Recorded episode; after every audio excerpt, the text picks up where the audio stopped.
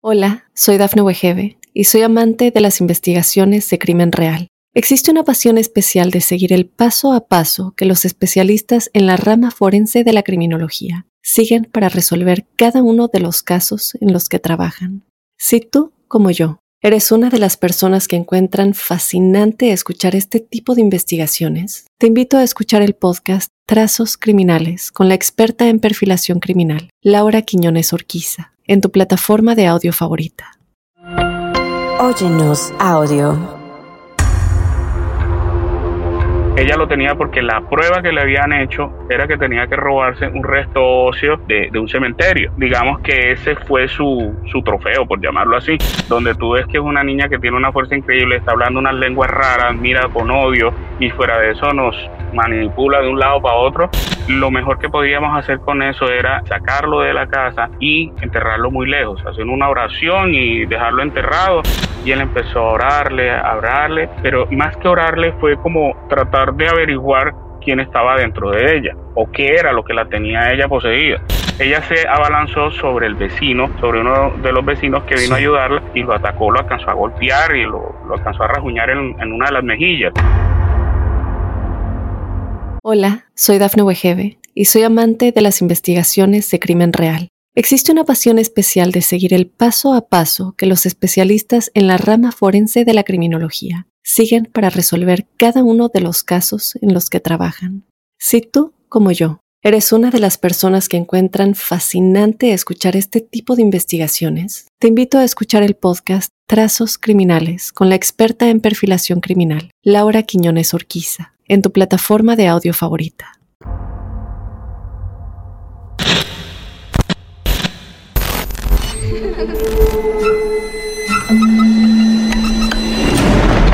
Los seres vacíos nos observan. Hasta hoy se registran muchos reportes de actividad paranormal en él.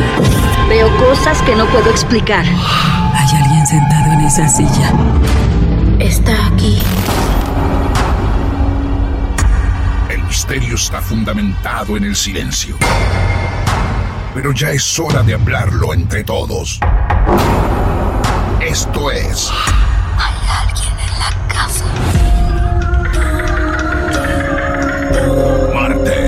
de misterio. Es divertido asustarse a veces, ¿no?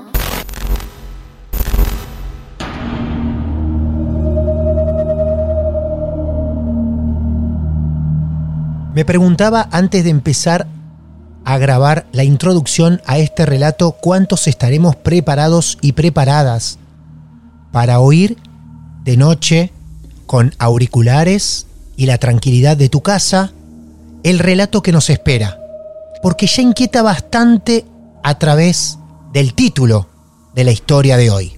Para conocerla, vamos a tener que viajar hasta Colombia. Allí nos está esperando Javier. Sí, otra vez Colombia presente en los martes de misterio. Bienvenidos y bienvenidas. Mi nombre es Martín Echevarría y el dueño de la historia de esta noche ya está esperando por un encuentro con Marte de Misterio. Hola Javier, bienvenido a Martes de Misterio. Buenas noches, ¿cómo estás? Bien, Martín, ¿cómo estás tú? Muy bien, muy bien, contentos de viajar otra vez a Colombia. Nos están llenando de historias los colombianos y las colombianas. ¿A qué parte de Colombia estamos llamando? Bueno, en este momento yo me encuentro en la ciudad de Cartagena, Colombia, pero los eventos lo, del relato que voy a hacer a continuación fue en la ciudad de Neiva, que es una ciudad intermedia de, aquí de Colombia. Ah, muy bien. Una ciudad pequeña, grande. Para el año en que te voy a narrar la historia, era una ciudad pequeña, ya ha crecido mucho, ha evolucionado bastante. Muy bien. Pero sigue siendo de pronto una, una ciudad intermedia aquí en Colombia. Perfecto. Javier, ¿cuántos años tienes? Yo tengo 45 años. Bien, mucha experiencia entonces seguramente de vida y algunos años que viajar en el tiempo. Así que como siempre digo, desde donde vos quieras, te escuchamos atentamente. Bueno, esto sucedió hace un par de años. Eh, yo anteriormente viajaba mucho por mi condición, por mi trabajo, porque soy ingeniero y siempre he recorrido varias ciudades de, Colombia. Neiva fue una ciudad muy especial donde estuve viviendo un par de años. Primero que todo porque tengo familia allá. Segundo, es una ciudad muy, muy acogedora. la gente es grandiosa y está ubicada de pronto para las personas que no son de Colombia, es una ciudad que está hacia el suroccidente del país. En múltiples relatos de colombianos que te han narrado desde esa zona, es como muy, tiene cierto toque de misticismo, cierto toque esotérico. Ah, mira.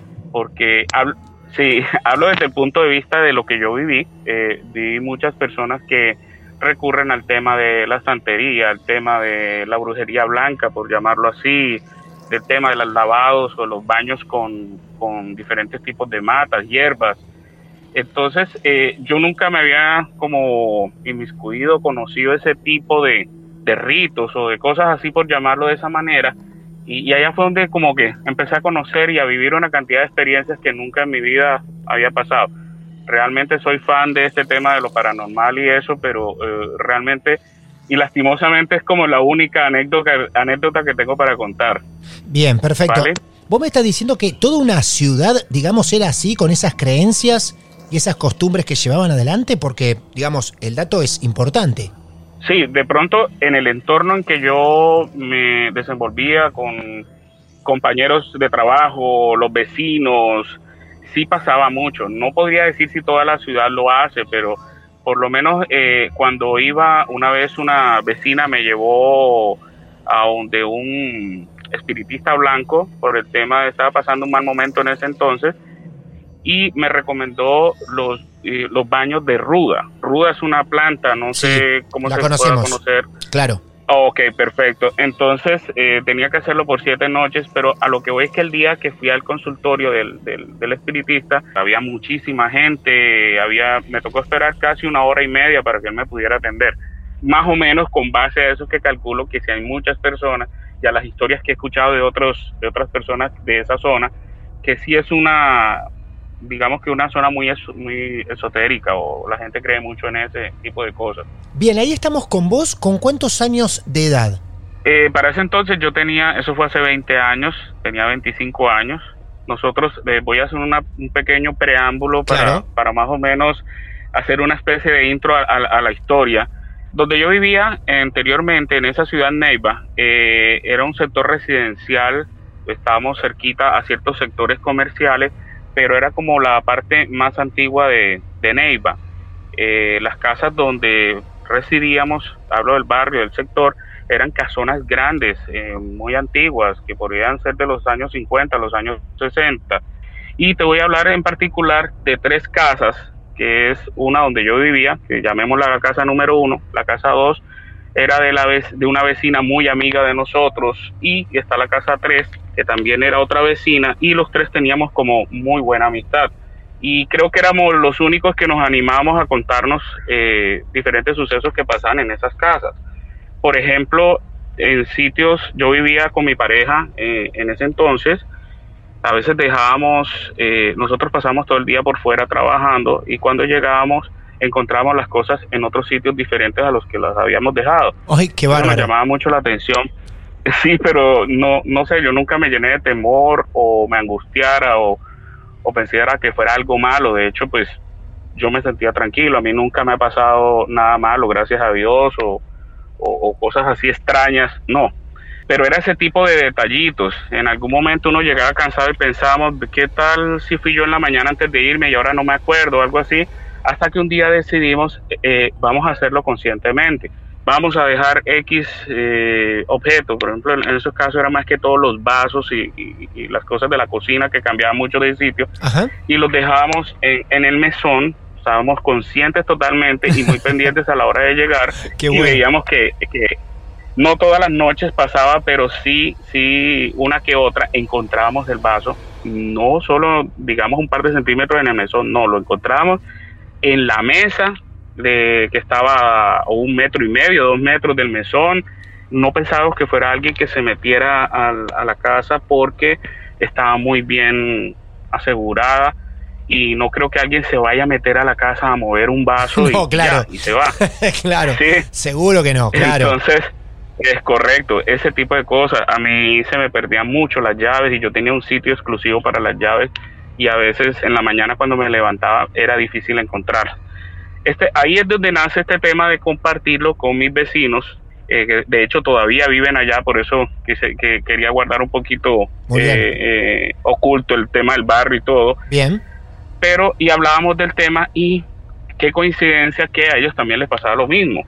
También teníamos ese mismo inconveniente y digamos que las cosas fueron subiendo un poquito de, de tono porque ya de pronto ya no eran vasos, ya era que encontrábamos a veces puertas de las gavetas abiertas en la cocina, en la sala donde guardábamos los, los todo lo que era la cubiertería, los, las cosas del comedor, Claro. también las encontrábamos abiertas, a veces encontrábamos re- cosas regadas en la en el piso. Ahí cabe observar un dato bastante importante, cuando eso teníamos una perrita, que una pequinés, ella empezaba a ladrarle a la nada, a ladrar, a ladrar, pero se erizaba de una manera, la perrita se salía de control. Y pues nosotros mirando hacia todos lados, que a qué le ladra, a qué le ladra, y nosotros teníamos en la habitación, nuestra habitación quedaba hacia el fondo de la casa y tenía una ventana muy grande que daba hacia un, hacia un patio. Y ahí era donde más la perrita le ladraba, le ladraba mucho, mucho, mucho a esa ventana, pero yo nunca vi nada, o sea, no pasó nada raro ahí que yo pueda decir es que fue algo paranormal o algo así. Te quiero preguntar los vecinos, porque hablaste de tres casas, ¿no? ¿Los vecinos estaban correcto, muy sí, cerca de tu casa? ¿Cuántos metros? Sí, una continua a la otra. Ah, ¿las tres así? Sí, pegaditas. Ah. De hecho, los patios eh, la- los, uni- los separaba únicamente un, muri- un muro. Eso Ah, era todo. ah. Las casas eran pegadas. Claro, bien. Y todo lo que sucedía en el patio de cada casa era, uno lo podía escuchar desde el patio de, de la propia casa. Entonces, mi vecina tenía un perro muy grande, que era un gran danés, y ese perro también, lógicamente, ladra súper fuerte. Y ese perro eh, eh, se le escuchaba mucho el ladrido a veces en la madrugada, con las mismas características de lo que hacía la perrita.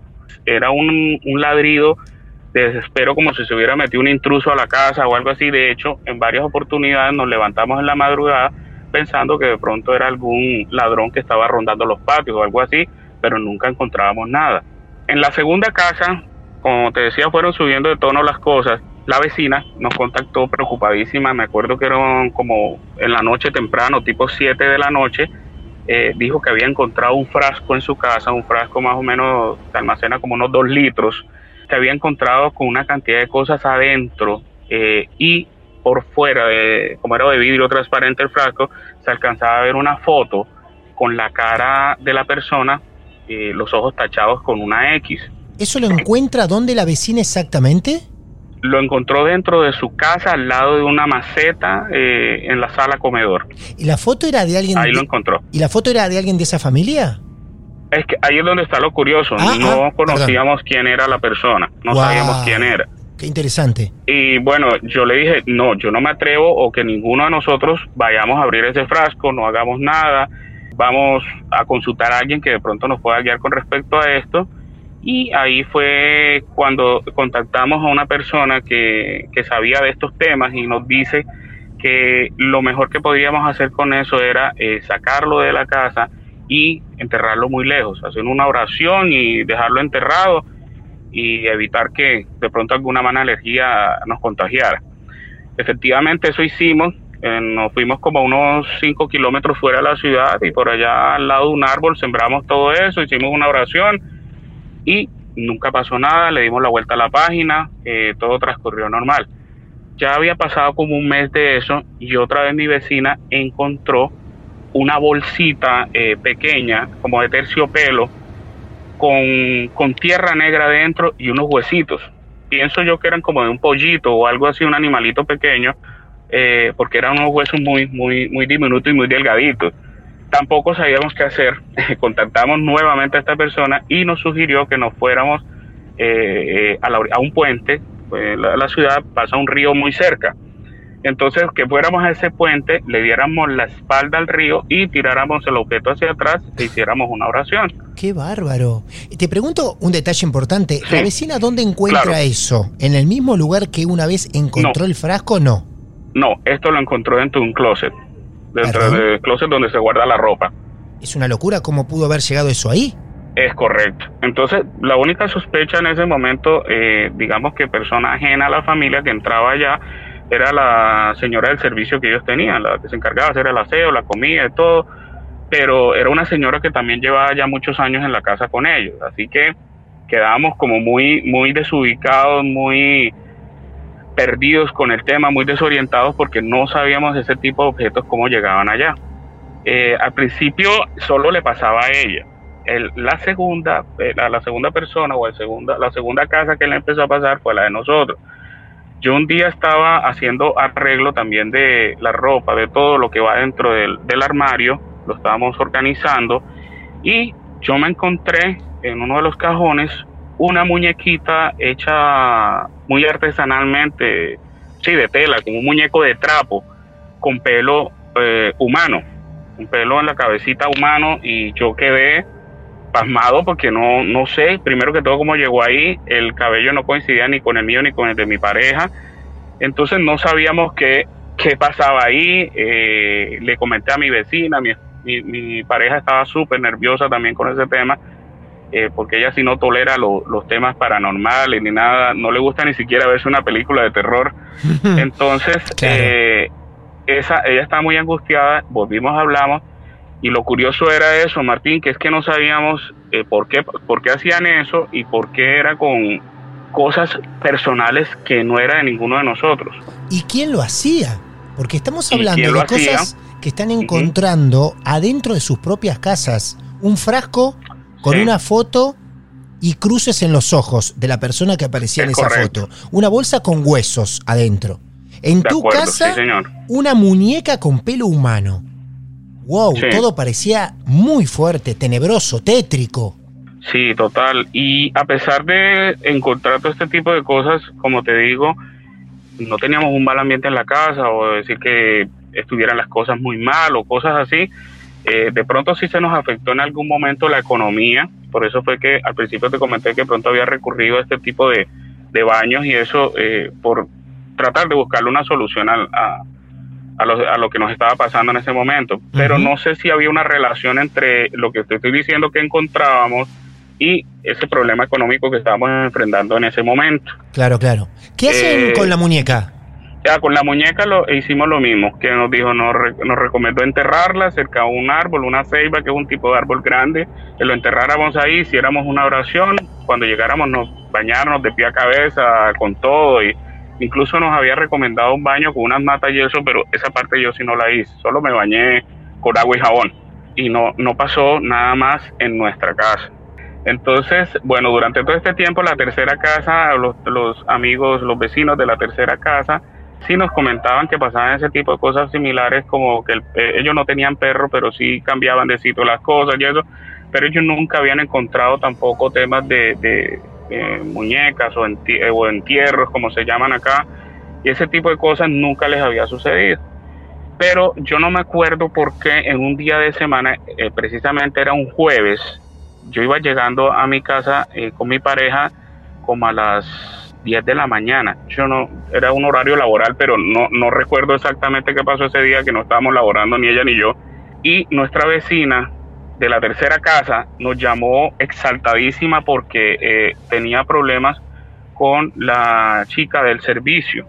Ahí voy a, aclarar o a describir un poco sobre ella. Es una niña muy jovencita, o era una niña muy jovencita. En ese entonces tenía 17 eh, años tenía más o menos un peso de unos 42 a 45 kilos, una altura de un metro 55. Y esta información que yo les estoy dando va a ser muy relevante más adelante, porque más o menos quiero que se forme una imagen de, de, cómo era esta niña. ¿Sí?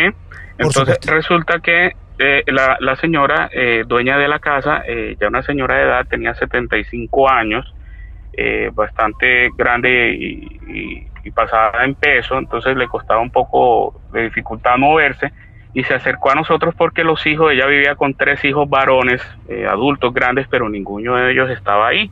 Entonces recurrió a nosotros porque la niña del servicio tenía supuestamente un ataque de epilepsia. Entonces, eh, lógicamente nos acercamos a auxiliarla a ver qué pasaba. Eh, antes de entrar a la casa ella me dice, pero es que tiene una epilepsia muy rara porque ella está brincando muy alto.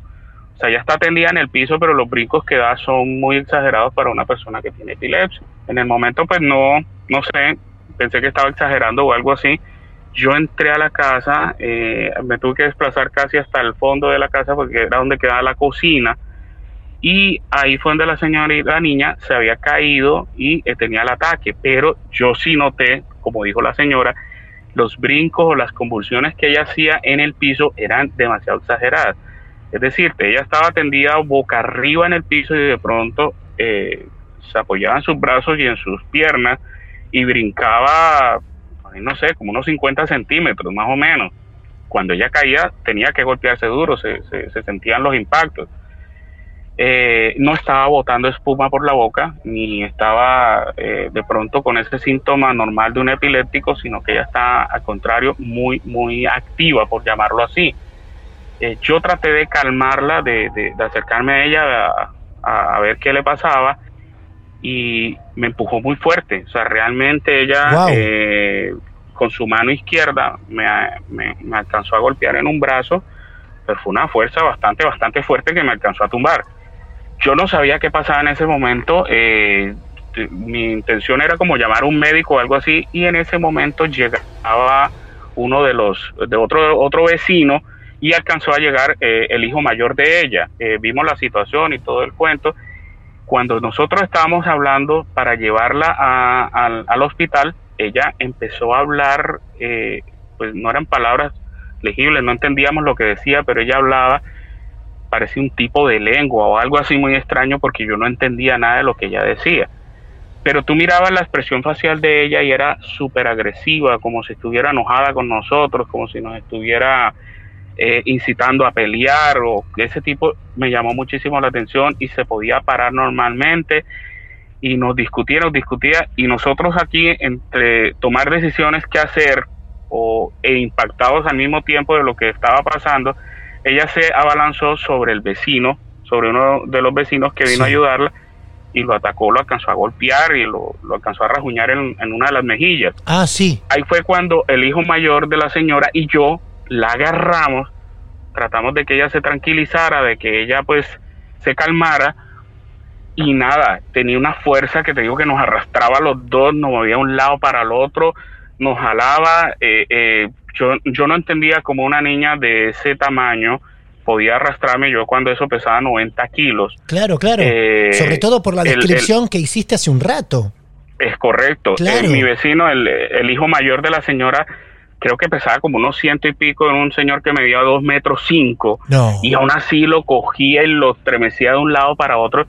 Y yo dije, yo me asusté mucho porque esto no es normal, algo que está pasando y está muy raro y ya digamos que, eh, que había demasiadas pistas sobre la mesa donde tú ves que es una niña que tiene una fuerza increíble, está hablando unas lenguas raras, mira con odio y fuera de eso nos manipula de un lado para otro. Yo en algún momento dije, ah, esto parece una posesión, fue lo que yo dije, parece que esta niña estuviera poseída porque no entiendo dónde saca esa fuerza. Eh, Javier, te hago una pregunta en este momento para seguir dentro de esa situación y no salir de allí por unos minutos. Eh, su facción, su cara, estaba cambiada y al mismo tiempo que hacía, gritaba, exclamaba algo más allá de lo que hablaba raro. Sí, ella gritaba, como te digo, hablaba una lengua rara, quiero pensar que era así. Eh, la expresión era muy, muy agresiva. Eh, lógicamente yo ya la había visto y la conocía a ella. Y es como cualquier otra jovencita o adolescente que tenía una cara dulce, simpática. Cuando yo iba a su casa, muy amable, nos brindaba café, agua, cualquier cosa que fuésemos a tomar de una manera muy cordial y por eso se me hizo tan raro verla ese día tan agresiva. Incluso yo pensé que tenía algún ataque de ira o alguna cuestión por algo que le hubiese pasado, claro. según lo, lo, que nos contaba la señora dueña de la casa, que ella estaba haciendo sus labores común y corriente y de un momento a otro se, se cayó, se fue de espalda, se golpeó duro y empezó a brincar. Eh, eso era lo raro en ese momento, cuando estábamos nosotros que eh, agarrando a la, niña porque ya había atacado al vecino, llegó otro de los hijos de ella, lógicamente que habíamos tratado de llamar a, varias personas a que nos ayudaran a ver qué hacíamos y ya éramos cuatro personas agarrando a los cuatro hombres, agarrando a la niña, eh, dos de cada brazo y ella podía con nosotros. Nos, con un solo brazo arrastraba a dos hombres, con el otro otros dos. Terrible, no, no. Ya no podía. Imposible, claro. Eh, te dije que esto había comenzado a las 10 de la mañana más o menos, y era la una de la tarde y nosotros todavía estábamos lidiando con eso. Durante eso, eh, la señora de la casa dijo, yo voy a coger la Biblia y voy a orar, y trajo un, un crucifijo, y ahí fue cuando me asusté porque cuando ella empezó a orarle y a rezarle el Padre Nuestro, eh, esta niña de la manera muy agresiva empezó a cambiar todo lo que ella oraba. Por ejemplo, la señora decía, Padre Nuestro que estás en el cielo, y la niña decía, Diablo Nuestro que estás en el infierno. Entonces todo lo cambiaba hacia la, hacia la No, parte demoníaca, por decirlo así. Increíble, sí. Entonces, yo ya ahí sí me puse pálido, ya confirmé que esto era una posesión y aquí no había ni la menor duda. Estamos tan agotados, tan cansados. Eh, Neiva es una ciudad que es caliente, es una ciudad eh, de, de mucha explotación petrolera. Entonces, el calor que nosotros teníamos, yo estaba enjuagado del sudor, ya no daba más, estábamos cansados. Este, le dábamos agua a ella, tomábamos agua nosotros. Llegó un momento en que ella quedó, yo me imagino que físicamente ya también cansada, tendida en el suelo. La señora trató de acercarle el crucifijo y ella lo, lo, lo, lo, lo golpeó y eso salió volando por allá lejos. Después la cogió con un rosario y ella también reventó el rosario, la crucecita salió para un lado, las bolitas para otro y en fin.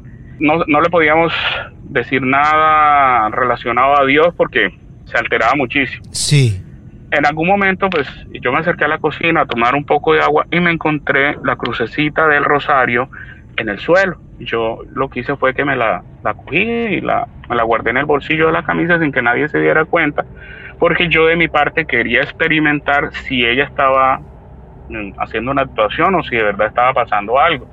Cuando la señora dice, yo voy a orar otra vez porque quiero que esto se acabe, ella vuelve y se altera, la teníamos agarrada por las manos y sin que nadie se diera cuenta, yo me percaté totalmente de que nadie se diera cuenta, yo dentro de uno de los bolsillos de la blusa de ella metí el crucifijo, Ajá. eh, lo, lo guardé ahí, de pronto cuando ya ella se calmó, dejó de alterarse, ese bolsillito quedaba más o menos en, la, en el abdomen del lado izquierdo. Ajá. Entonces ella empezaba a decir que esa zona le estaba quemando No. que le ardía, que le quemaba, que ella como que había momentos en que tenía eh, ratos de, de conciencia, retomaba su conciencia y decía que le estaba quemando, que le dolía, no sé, y yo, o sea, yo no sabía qué hacer, sinceramente. Hasta ese momento, Javier, ¿cuántas personas participaban de la escena? Ya ahí habíamos seis personas, Seis personas. ya habíamos seis personas, Bien. sí, correcto. Estaba ella, totalmente Estaba- desquiciada. Estaba esta señora que era la dueña de la casa y que tenía qué relación con ella. Ella era la, la, la, la jefe de ella, la, la patrona del- de la casa, la que la había contratado para que subiera como, como la chica de servicio allá, que la que Bien, ayudaba, bien. la muchacha del servicio. No había ninguna relación familiar. No, no, era nada. estrictamente laboral. No era de la familia. Muy bien. Y No. a- aparte de ellas dos, más vos, repetime qué otras personas estaban en el lugar. Digo, sosteniendo a esta chica, a esta pequeñita. Es correcto, Sí. exacto. Estaban eh, dos de los hijos de ella y el vecino, que te comento que se le, le rajuñaron la, la, la niña le rajuñó el- la mejilla. Muy bien. Bien. Sí, Ok. eh, mi pareja ni por ahí, ella no, ella todo el tiempo se fue para la casa esperándonos desde allá y pues eh, ni se acercó, pero sí estaba preocupada, a veces nos veíamos afuera, que yo salía un momento a coger aire, nos veíamos afuera en el afuera de la, de la casa y le comentaba lo que iba pasando, otra vez entraba y así era como más o menos la mantenía al tanto Claro. ya nosotros tan cansados, tan agotados, viendo de que eso no era una situación que nosotros íbamos a resolver, yo le dije a, a la señora, "Eh, vamos a amarrarla, eh, busquemos unas telas o algo que de tal manera que no la maltrate, la amarramos y vamos a buscar un cura, un sacerdote que nos ayude con este tema porque la verdad pues eh, ya es algo que se nos sale de las manos. Eh, hicimos eso, yo salí en mi auto a, a, eh, a ver qué, qué cura nos podía ayudar, qué sacerdote. Eh, realmente pues, no encontré a ninguno en las iglesias cercanas, fui a una que estaba más lejos y el sacerdote que está ahí me dijo que él no se podía encargar de eso, que pues que él no era su área. En definitivas cuentas no asistió, no pudo venir. Pero vos sabés que esto es Llamé muy extraño, esto que me estás contando, porque ya me encontré con cuatro o cinco testimonios en los que hay gente que fue a buscar la ayuda de un sacerdote y como para salir de la situación o zafar de la situación, les dan un frasquito con agua bendita o no van, o le dicen, no, yo no estoy, no me corresponde ir. Eso me llama la atención, sobre todo en este caso, porque lo que vos estás contando ya llevaba horas y había un montón de demostraciones, como su fuerza descomunal, en la que Sí. no había algo muy normal. Era algo bastante paranormal lo que estaba pasando en esa casa. Sí, señor. Y lo que tú dices es muy cierto. Eh, el cura lo que hizo fue darme una bolsita, una botellita de, agua bendita. ¿Viste? Eso fue tal cual como tú lo dijiste. Claro. Bueno, en últimas instancias, eh, recuerdas que yo he hablado de una persona que siempre nos decía qué hacer con las cosas raras que encontrábamos. Eh, se me dio por llamarla a ella. Eh, mira, está pasando esto y esto y esto y esto. Y ella me dice, uy, yo, yo no sabría cómo ayudarte, pero te voy a recomendar a este señor que es un espiritista blanco, ¿qué tal? Y él sí te puede ayudar. Lo llamamos inmediatamente, señor, muy dispuesto. Eh, incluso fuimos a recogerlo de una vez. Él me dijo, vengan por mí y llévenme allá, vamos. Eh, lo fuimos a recoger y antes de llegar, a, de entrar a la casa, es decir, en el jardín anterior a la casa, los hijos de la señora nos dieron una especie de actualización de lo que había pasado en ese momento. Le terminamos de contar básicamente toda la historia que he narrado hasta este momento. Ese señor ha puesto el primer pie dentro de la casa y esa niña se ha, se ha sollado, se ha enloquecido, ha gritado, ha hecho de todo, volvió otra vez a hablar en lenguas con el solo hecho de que este señor colocara ese pie dentro de la casa. Y Wow. yo creo que gritaba con más fuerzas que al, que al comienzo. Qué impresionante.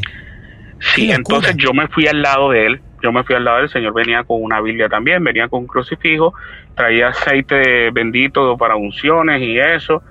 Yo me fui al lado de él y dije, cualquier cosa, yo creo que este es el, el que más me puede proteger. Claro. Eh, nuevamente ella, como te digo, la habíamos dejado amarrada a un estado así y, y estaba, que en algún momento pensé que iba a partir esas, ata- esas ataduras. Se estremecía muy fuerte, todo. Él empezó a orarla, a mirarla, no decía nada, simplemente oraba, la miraba y ella extremadamente eh, alterada. Hola, soy Dafne Wegebe y soy amante de las investigaciones de crimen real. Existe una pasión especial de seguir el paso a paso que los especialistas en la rama forense de la criminología siguen para resolver cada uno de los casos en los que trabajan. Si tú, como yo, eres una de las personas que encuentran fascinante escuchar este tipo de investigaciones, te invito a escuchar el podcast Trazos Criminales con la experta en perfilación criminal, Laura Quiñones Orquiza, en tu plataforma de audio favorita. Estamos conectados con Javier, un nuevo amigo colombiano que está relatando para nosotros un caso real de exorcismo en Neiva. Atentos porque al final de su relato les voy a recomendar algo muy interesante que tiene que ver con otro caso increíble en la historia de los exorcismos. Ahora seguimos con vos, Javier. Adelante, amigo. ¿Cómo sigue todo esto? llegó un momento en que ella me dijo, por favor, desatémosla y ah, y sostengámosla entre todos. Ella se está maltratando, es mejor tenerla así que entre todos vamos a poder. Yo, listo, eso hicimos, la soltamos. Y él empezó a orarle, a orarle, pero más que orarle fue como tratar de averiguar quién estaba dentro de ella o qué era lo que la tenía ella poseída Claro. háblame, ¿quién está ahí adentro? ¿Quién eres tú? ¿Qué es? Martín, lo que pasó ahí en adelante fue algo que a mí sí me estremeció verdaderamente y me puso la piel de gallina. Ah, recién Esta ahí. niña tenía una voz, Recién ahí, yo, yo hubiera estado, yo hubiera estado estremecido desde el minuto uno que vi a esa chica con esa Sí, fuerza o sea- descomunal hace tres horas más o menos. correcto. Cuando Wow. yo pensé que ya habíamos llegado a lo máximo, Claro. resulta que esta niña sale con una sorpresa mayor. Sí, Y resulta que ella tenía una voz, eh, su voz normal, por decirlo así, eh, la que todo- todos conocíamos. Y esta mujer cambia la voz a la voz de otra mujer, como si fuera más madura, como si fuera mayor, ajá. y empieza a hablar en tercera persona. Y dice, yo no la voy a soltar, ella es mía. Y yo no la voy a soltar. Su expresión, su voz, todo absolutamente cambió. Parece que se hubieran llevado a esta niña y hubieran traído a otra Claro. y eh, la forma en que empezaba a hablar y en la, la forma en que empezaba a desafiar a, este espiritista yo, yo no sé, nunca había visto eso, no sabía qué hacer, no sabía cómo actuar, cómo asimilar eso. Creo que no hay forma. Eh, entonces eh, ellos empezó a insultarlo, a decirle muy groserías, malas palabras, eh, empezó a sacarle, según nos contó él después, como que cosas íntimas de él, como secretos o algunas cosas. Él le nombraba a su hija, le nombraba a, su esposa, y o sea, yo no, no, no nos explicamos cómo ella sabía todo cómo tenía esa información, pero, pero se valía de todo lo que estuviese a su alcance para ofenderlo, para de pronto desestabilizarlo. Pero lo que más me llamó la atención de este señor es que él siempre se mantuvo, siempre estuvo calmado, siempre estuvo muy seguro de lo que él estaba haciendo. Eh, de hecho, ya era un señor más o menos de unos 60 años, pero era una paz, el señor irradiaba una paz y una tranquilidad que yo creo que todos estamos como, como contagiados de esa buena vibra. Y él era, dándole, dándole, dándole, orándole, hablándole, regañándola, reprendiendo, tratando de sacar.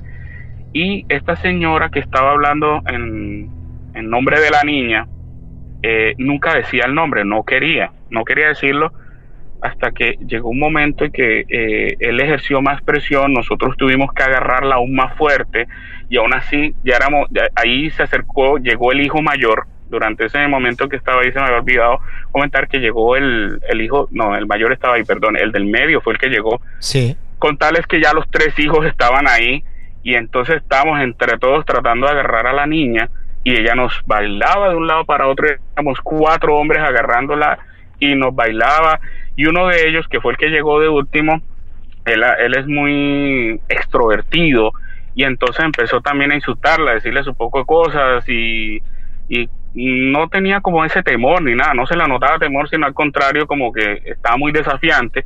Y eh, este espiritista le dijo, no, cálmate, vamos, no te pongas al nivel de ella, vamos tranquilos, vamos a hacer las cosas, que aquí esta batalla la vamos a ganar nosotros llegó ya un momento en que ya, yo imagino que ya el cuerpo de, esta niña no daba tanta lidia, tanto combate, eh, que llegó un momento en que bajó la cabeza y ella dijo, esta niña, eh, ella le decía el nombre, es mía y yo no la voy a dejar. Yo me llamo Camila y soy su sacerdotisa, fue lo que ella dijo. Entonces, eh, yo no entendía nada, pero me imagino que el espiritista en ese momento sí de pronto pudo comprender y empezó a orar con más fuerza hasta que llegó un momento en que la chica se desmayó, se desvaneció, quedó ahí dormida, eh, no se movía, pero lógicamente si estaba respirando, estaba muy agitada, pero quedó ahí en paz y en ese momento todos hicimos una pausa, nos tomamos eh, agua, nos refrescamos, hablamos de lo que estaba pasando y cuando esta niña se despertó, eh, era ella, otra vez. no sabía qué pasaba y, y nos miraba a todos con un terror y con un susto y ¿por qué estábamos ahí? porque estábamos todos sudados? porque ella estaba de cierta manera todavía amarrada en las muñecas? ¿Qué, qué había pasado? Como si ella se hubiese despertado de un sueño o de un coma o algo así. Y empezamos a preguntarle, ella dice que no se acuerda absolutamente nada, que no sabía nada, que ella, el último recuerdo que tenía precisamente era cuando estaba cortando unos vegetales en la cocina y desde ahí hasta las 6 de la tarde, que ya era, que fue la hora en que ella como que eh, volvió en sí, no se acuerda absolutamente nada. Este espiritista empezó a hacerle preguntas sobre Camila, sobre la sacerdotisa que ella había dicho, eh, y, ahí fue cuando ya ella nos explicó que en algún momento ella había conocido a esta Camila y fueron a una a una misa satánica, algo así, se empezó a meter en este mundo del satanismo ah, y de todas estas cuestiones. Sí. Y ahí fue cuando ella empezó ya pues a, hablar del tema y de todo lo que había pasado, que, que cómo se habían conocido y efectivamente, yo lo que en el momento no entendía y nunca supe, es, eh, eh, eh, entendí esa explicación, es como una persona que supuestamente estaba viva podía poseer a otra. Yo la verdad, eso, en algún momento me hablaron de viajes astrales, que se podía, pero yo no, no, sé si eso se podía o no se podía hacer y eso me, llamó muchísimo la atención. Eh, ella nos confesó y, e incluso nos dijo que en la habitación tenía muchas eh, cosas alusivas a la adoración a, demonios y a eso que le había dado la misma sacerdotisa. Cuando fuimos a la habitación encontramos de todo. La verdad había unas correas negras con con taches, como la que se colocan en los punks, eh, había una calavera, un cráneo No, eh, humano. humano. Sí, que Wow. ellas, eh, una de las pruebas, ella lo tenía porque la prueba que le habían hecho, creo que para iniciarla o algo así, era que tenía que robarse un resto óseo de, de un cementerio. Sí, claro. Entonces, digamos que ese fue su, su trofeo, por llamarlo así. Eh, y ella lo conservaba, tenía unas velas negras, tenía unos libros, tenía unas anotaciones. Y como que ella ya venía en este tiempo practicando eso, pero yo no entendí o nunca nos dijo si era de pronto que ella se quería retirar, no le gustó y no la dejaban, no sé. Realmente esa parte no, no, no nunca la aclaró Claro. lógicamente ella estaba súper cansada y al día siguiente, lógicamente, pues ya vinieron los papás de ella a recogerla. Ellos vivían en un pueblo cercano y pues esta señora los llamó, le- la dueña de la casa les dijo todo lo que había pasado, vinieron a recogerla y se la llevaron. Claro, yo te iba a preguntar exactamente eso. ¿Cuánto tiempo duró todo ese episodio? Porque fueron varias horas, por lo que contás. Y eso te iba a decir, ¿no había un familiar, alguien que la reclamaba a ella? No, en ese momento, en ese momento no era muy común de pronto que, que en los pueblos hubiera señal de celular. Te hablo de que eso Ah. fue hace ya como 20 años. Totalmente, claro. Eh, no era eh, y ellos no vivían propiamente en un pueblo sino en una vereda un caserío Sí. un pueblo demasiado pequeño. Y, y con decirte que solo habían dos teléfonos en todo en todo el caserío. Sí, entonces claro costó mucho trabajo eh, comunicarnos y bueno nosotros en toda esa faena fue pues como muy difícil porque queríamos primero resolver este problema para después llamar a los papás y y pues contarles todo lo que había pasado y tampoco como preocuparlos porque sabíamos que no iban a poder viajar inmediatamente. Ellos volvieron muy vinieron, viajaron muy temprano, de hecho llegaron como a las 9 de la mañana. Nosotros habíamos dicho llevar a la niña a un hospital o algo, pero ni la niña quiso, ni los papás, ni nada. Ella decía que lo único que quería era descansar, dormir porque se sentía muy cansada. Lógicamente le quedaron golpes, moretones, de todo lo que ella hacía, de todo el forcejeo que tenía, que había hecho con nosotros pues ella decidió irse, quería irse, quería alejarse de, de- de donde estaba y de la ciudad y de todo. Eh, ella se fue. Eh, nosotros los días siguientes a ese episodio, fuera de estar impactados, lógicamente, yo, yo salí, bueno, una, algo muy importante que no te había comentado, el sudor de nosotros, cuando yo salí de esa casa, que yo llegué a mi casa y que de pronto ya estaba más tranquilo y pude oler mi ropa, mi ropa olía horrible, olía como a, como a azufre, como a un ácido, Ah, mira como vos. algo así que yo no, yo no, yo no me había percibido en el momento de pronto por el estrés, por la angustia, por todo, pero cuando llegué a la casa que ya estaba tranquilo y quitándome la ropa, eh, mi pareja sí me decía, la ropa te huele a un ácido, te huele muy fuerte, te huele como a azufre, te huele como, como, no sabíamos qué era, como, eh, como amoníaco Ujú. así un olor muy penetrante. Eh, yo, yo del susto y de la cuestión, yo, esa ropa yo la boté, yo no dije, vamos a empacar eso en una bolsa y botémoslo porque yo no, no quiero tener nada que, que haya venido, que se le haya impregnado energía ni nada de esas cosas porque, pues, no sé, no, no, nunca, como te digo, no soy muy conocedor de esos temas, pero no me quería arriesgar Claro. Logramos esa noche dormir, por decirlo así. Al día siguiente, eh, en la noche, nos llamó mucho la atención porque la perrita otra vez ladrando muy fuerte contra la ventana. Y yo trataba de calmarla, ¿qué te pasa? Y ven, y la sobamos y todo, y ladre, y ladre, y ladre. Yo abría la ventana, me iba hasta el patio con ella a ver si era que estaba algo, pero, pero nada, ladraba ese punto específico como pasaba al principio, y nada, y nada, y nada, y nada, y no podía. Lo mismo los perros de la vecina de la casa 2 y de la casa 3. Muy bueno, la casa 3 no tenía perros, pero Claro. sí, sí, sí, digamos que le, le volvía a pasar el mismo tema de lo que te conté al principio de los vasos y, Ajá. y de los cubiertos y Sí. todo. Ya como para finalizar la historia, eh, nosotros estábamos muy pendientes de la niña, queríamos saber de la, de la jovencita qué había pasado, qué era lo, cómo, cómo había transcurrido su historia, cómo había terminado todo.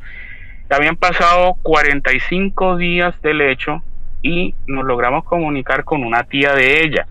Y resulta que eh, nos contó que a la niña, a la, a la jovencita, otra vez le había, dado, le había vuelto a dar otro episodio de esos, pero que esta vez lamentablemente falleció. No. No sabemos cómo fue, o sea, no hubo muchos Ah, detalles de la historia y nada, pero a mí me dolió enormemente porque eh, digamos que fue una lucha que tuvimos literalmente para salvarla, para que estuviera bien y de pronto donde ella estaba, repitió el episodio, no había quien la pudiera ayudar correctamente y parece ser, pues es una especulación que tenemos que de pronto con esos esas convulsiones tan bruscas o esos brincos tan esos brincos tan bruscos Claro. pudo haberse golpeado alguna cu- cuestión y pues ella falleció. Porque aparte, eh, en el momento que a ella le agarra el ataque más fuerte, que ustedes estaban, había cuatro personas para sostenerla al menos, como podían. Sí. Pero quizá en ese segundo acto tan violento que vivió, no había tanta gente para contenerla. La verdad que no me esperaba en el relato este final. ¿eh? Pensé que la historia se iba a ir perdiendo de a poquito, pero no esperaba este dato final tan trágico para No, ella, pobrecita.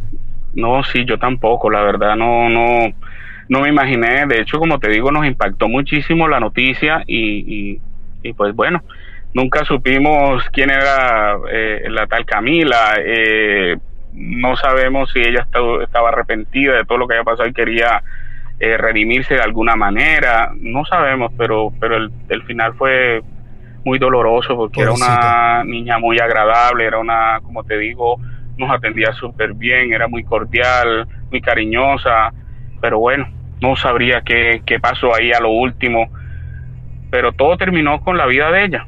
Desafortunadamente terminó muriendo y, y me imagino que su familia habrá sufrido mucho con ese tema. Javier, ¿en algún momento ustedes, pasado estos episodios, pudieron asociar si esos elementos que aparecían en tu casa y en la casa del vecino, estaba ella detrás de eso?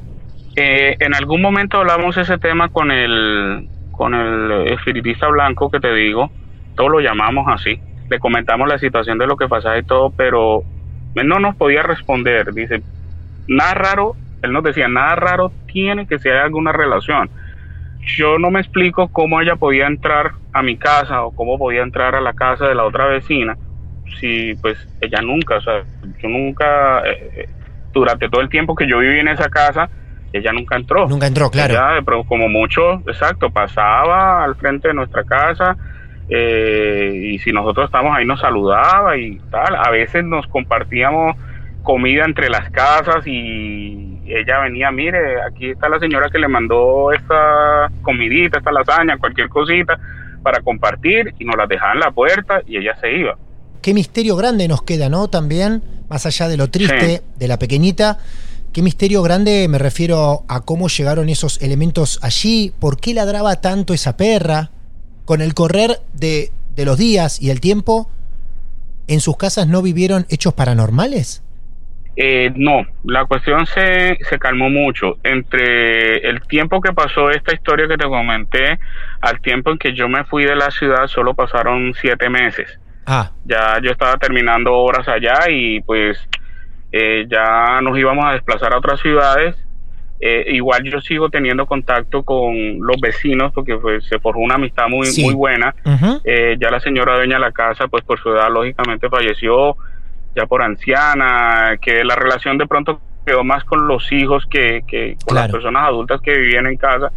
Pero ellos, eh, de pronto, lo, lo que sí me cuentan es el tema a veces de, de, de, la, de los vasos, de los cubiertos, como si fuera una especie de travesuras ujú. Pero nada así tan fuerte o como tan tan impactante como lo que pasó en esa vez. Eh, ellos sí, después de que la niña se fue, lógicamente hicieron una limpieza total en la casa, Claro. eh, todas las cosas que ella tenía ahí, pues las sacaron de esa habitación, oraron, limpiaron, hicieron absolutamente de todo. Qué bárbaro. ¿Y cuánta gente hablará allí, en esa ciudad? ¿Cuántos sabrán del exorcismo en Neiva? ¿No? Porque no Sí, creo que se hayan sí. repetido muchos casos así. Quién sabe, los ciudadanos de allí, los viejos ciudadanos de allí, algunos testigos de ese momento, de los primeros comentarios, dirán, en este lugar se practicó un exorcismo. Y eso es de pronto por eso que traté de mantener como muy en, en anonimato los, las locaciones y todo, porque como te digo, hay gente viviendo ahí, eh, donde yo vivía, pues hay una familia nueva, pero no, no sé, pues ellos la habrán ex- experimentado lo mismo o qué. Bueno, Sí. Javier, no sé si tenés hijos. Bueno, Martín. Sí, yo ¿Tienes tengo, hijos? tengo unos mellos, unos mellizos. Bueno, Sí. mira, Ahí tenés una gran aventura para contarles a ellos, que ellos seguramente les contarán a sus hijos, que serán tus nietos. Si es que el destino así lo quiere, pero antes de todo eso, decidiste contarlo acá y compartirlo con el mundo. Y nosotros te agradecemos esa confianza, ¿eh? Gracias a ustedes por escucharme y por, por esta historia yo realmente no, hace rato no la, no la contaba, pero sí quería como compartirla y el día, como dices tú, el día de mañana de pronto mis hijos pueden escucharla Claro. eh, con la misma emoción y la misma ganas que lo hice hoy, pues, pues chévere. Por supuesto. Y gracias por elegir este lugar para hacerlo. Amigo colombiano, un gran abrazo desde Argentina, desde cualquier otra parte del mundo, hacia Colombia. Muchísimas gracias, igualmente, cuídense mucho. Igualmente, hasta luego, adiós. Y así de a poco nos vamos alejando de esa oscuridad en aquella casa de Neiva, donde resonaron muy fuerte los rezos mientras el espiritista blanco luchaba contra esas fuerzas malignas que poseían el cuerpo de aquella alma inocente. Hacía mucho que no nos cruzábamos con un exorcismo y este fue el maravilloso relato de Javier de Colombia. Hace un rato les decía que sigan atentos y atentas porque sobre el final tenía un dato para compartirles sobre exorcismos. Es una recomendación para los que se han quedado con ganas de más y mucho más. Nuestras amigas, colegas de terrores nocturnos en España han investigado un caso inquietante, uno de los exorcismos más brutales documentados en la historia, el exorcismo de Roland Doe, el ritual en el que se inspiró la película El Exorcista, capítulo 5 de la cuarta temporada de Terrores Nocturnos, un episodio con sonidos y ambientación que acompañan el relato perfecto de Emma y Silvia en la historia principal. Vayan ya mismo en busca de Terrores Nocturnos en Spotify, iBooks y en otras plataformas, o sigan sus redes sociales oficiales. Terrores Nocturnos, un podcast, un producto súper recomendado de los que hacemos Martes de Misterio. Vaya que somos una caja de sorpresas, ¿no? Nosotros difundiendo sus historias, ustedes confiando hasta lo más inquietante con nosotros. Si vos tenés tu historia real para compartir con nosotros, nos contactás mediante un mensaje privado a través de nuestras redes sociales. Allí nos encontrás como arroba Marte de Misterio o a través de mi cuenta personal, arroba Martín de Radio. Nos ponemos en contacto y seguramente tu historia, tu relato, van a ser protagonistas de un próximo episodio. Gracias por elegirnos cada semana. Somos Marte de Misterio, un podcast desde hace muchos años basado en hechos reales. Y por qué no, basado en hechos inquietantes, como el de esta noche. Hasta la próxima. Esto es. Martes de Misterio. Hola, soy Dafne Wegebe y soy amante de las investigaciones de crimen real. Existe una pasión especial de seguir el paso a paso que los especialistas en la rama forense de la criminología siguen para resolver cada uno de los casos en los que trabajan. Si tú, como yo, eres una de las personas que encuentran fascinante escuchar este tipo de investigaciones, te invito a escuchar el podcast Trazos Criminales con la experta en perfilación criminal, Laura Quiñones Orquiza, en tu plataforma de audio favorita.